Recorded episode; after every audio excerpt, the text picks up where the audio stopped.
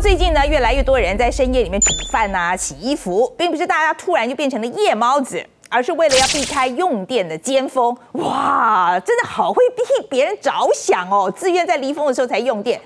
才不是嘞，其实是因为尖峰时间电贵的不像话，所以为了怕被这个电费压垮呢，所以只好在半夜洗衣服。而欧洲的电费突然会涨这么多，就是因为用来发电的天然气就突然变得很贵，还买不到。我们先来看看欧洲国家有多依赖天然气啊。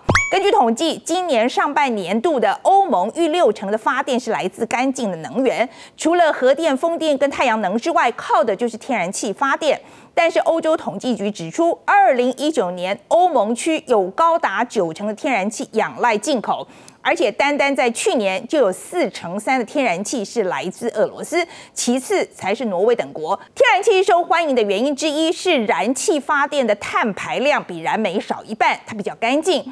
另一个原因呢，就是天然气原本就是小个短袜，但是今年初啊到九月的价格已经飞涨了四倍，那这就马上反映在消费者的账单上。像西班牙就涨了整整一倍。虽然欧洲冬天的天然气用量本来就比较大，但以前从来没有缺成这样。那今年到底是发生什么事呢？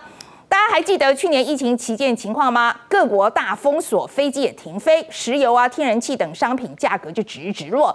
投资人对于加大生产也没什么兴趣，只是没想到各国疫苗打一打，加上政府的刺激经济措施，经济回弹的速度比想象中快很多。工厂恢复作业赶单，用电量也暴增。如果需求上升，但供应跟平常一样还好，问题是欧洲的电力供应反而是下降的啊，这这样就差很多了。欧洲为了要达到二零五零年的净零目标，也就是生产的温室气体跟消耗要打平，那这几年呢就加速淘汰燃煤发电厂，发展太阳能、风力等可再生能源，把天然气拿来当做中间的过渡能源。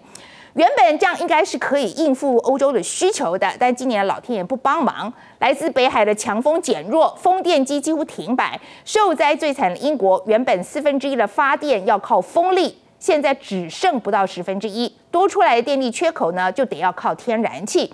而且全欧洲不止英国有这个问题，这时候再加上多出来的这个工厂用电量，天然气就更缺了。欧洲国家之间互相竞价都来不及，还出现了一个程咬金来抢。这个程咬金就是中国。那中国不是上个月才有十多个省份大停电吗？那明显电就不够用嘛，所以就也跑来抢这个液态天然气。欧洲这下惨了。这波缺电呢，不是只有没电没暖气这么简单，影响的层面非常多。首先就是通膨，比方说呢，英国有很多肥料厂，因为生产过程要用大量的天然气，那现在天然气买不到啊，就只好暂时停产。那农夫呢，就得要花更多的钱去买肥料，成本就转嫁到消费者的身上。再来呢，是环保政策就变得够狼玩。这个欧洲呢，本来民情就很支持环保的，但现在很多人就抱怨自家的政府，你暖气电费都快付不出来了，还讲什么环保啊？很多重度依赖燃煤发电东欧国家也抱怨欧盟的环保政策，比如说用煤多的国家就要多出钱，就害他们荷包大失血。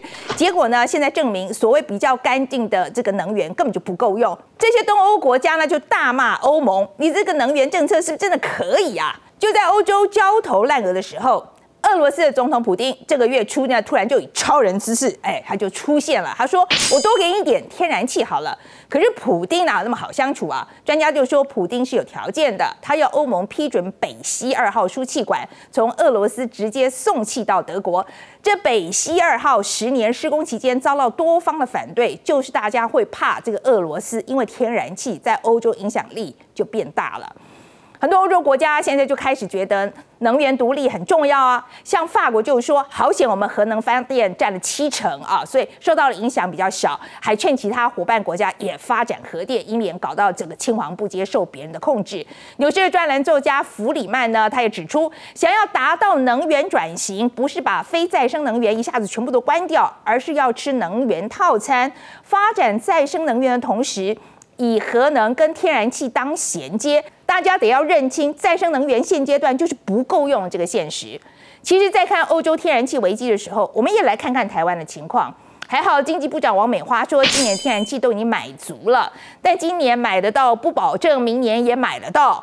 台湾的能源政策还是要做长远一点的规划，要环保，但电也要够用啊！一直叫人民忍耐，省着点用，只能挡一时，迟早会有人受不了，要大反弹。对于环保政策的长远发展，不一定是好的。